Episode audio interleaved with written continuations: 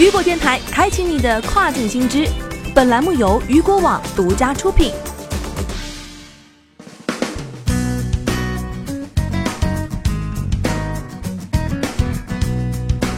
Hello，大家好，欢迎大家收听这个时段的跨境风云。接下来的时间，咱们一起来了解到的是十个亚马逊账号三天全部遭遇二审，如何跟二审 say bye bye。黑五的喧嚣刚刚落下帷幕，但最近的亚马逊圈并不平静。一段时间以来，卖家有反馈到账号被集中二审，一觉醒来，满屏都是小红旗警告。案例一：某合肥卖家在网上买了十个亚马逊账号，三天内全部遭遇二审。案例二。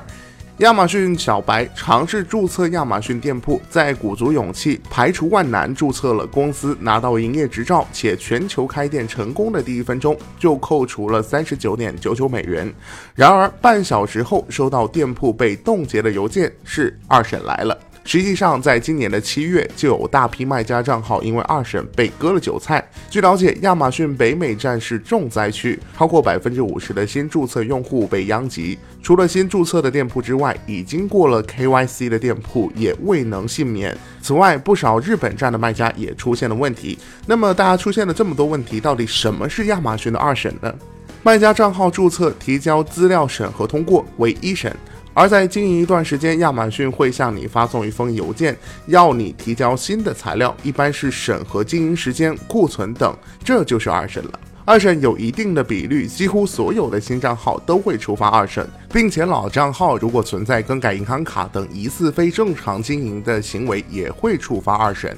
常见的有两种情况：一是注册的阶段就会遇到二审；二是运营的过程有异常的行为，触发二审。那么出现二审该如何解决呢？首先，卖家先确认是否是亚马逊的二审邮件；其次，亚马逊可能会要求卖家提供水电账单、信用卡以及法人。地址证明，如果卖家提交齐全相应的材料，二审便能能很快的通过。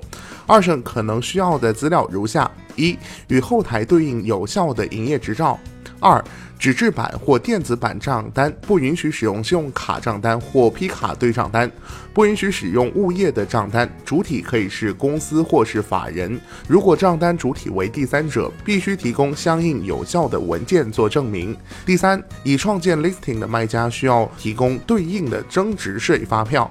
第四，店铺经营的时间。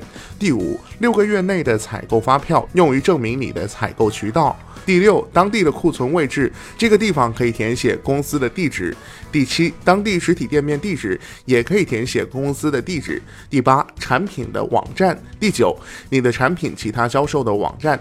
第十，最近发货的订单信息。下面我们一起来关注一下卖家自主申诉的步骤。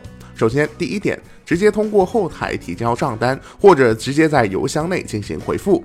这边强烈建议直接通过后台来进行提交。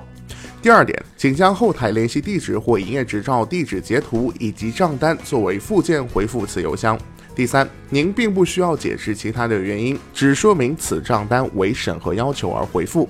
第四，一般申诉有三次机会，如果第一次并没有通过，审核团队会告知。一，您提交的账单信息与后台公司名字的法人名字不匹配；二，您提交的账单信息与后台地址不匹配；三，您提交的账单不在正确时间范围内；四，您提交的账单不合规。五，您提交的账单不完整或缺少部分信息。那么在收到以上通知后，把相应的资料给到账户经理，帮助提一些意见，这个很重要，可以让自己少走一些弯路，快速通过审核。最后啊，跟大家来梳理一下亚马逊二审的关键点。亚马逊二审的关键点是公共事业单位账号，例如水费、电费、煤气、电话费、上网等费用的账单，而一般出最多的问题的也就是这个账单。此前有卖家因为给亚马逊提供的水电费账单与注册地址不一样，被平台怀疑存在多店铺经营关联或资料不真实等违法平台规则的行为，导致店铺被关。据透露，目前在已经入驻的亚马逊卖家当中，能够提供水电账单的卖家并不多，仅有百分之三十的比例。还有部分卖家的账号是买来的，相应的账单根本没办法进行提供。一些卖家会通过 PS 等旁门左道蒙混过关，这种方法确实有一定的通过率，但效果并不是太好。找专业的服务人员来解决二审这个烦心事才是正途。想要了解如何通过亚马逊的二审，您也可以来到雨果网搜索亚马逊二审，我们会有专业的团队为您提供帮助。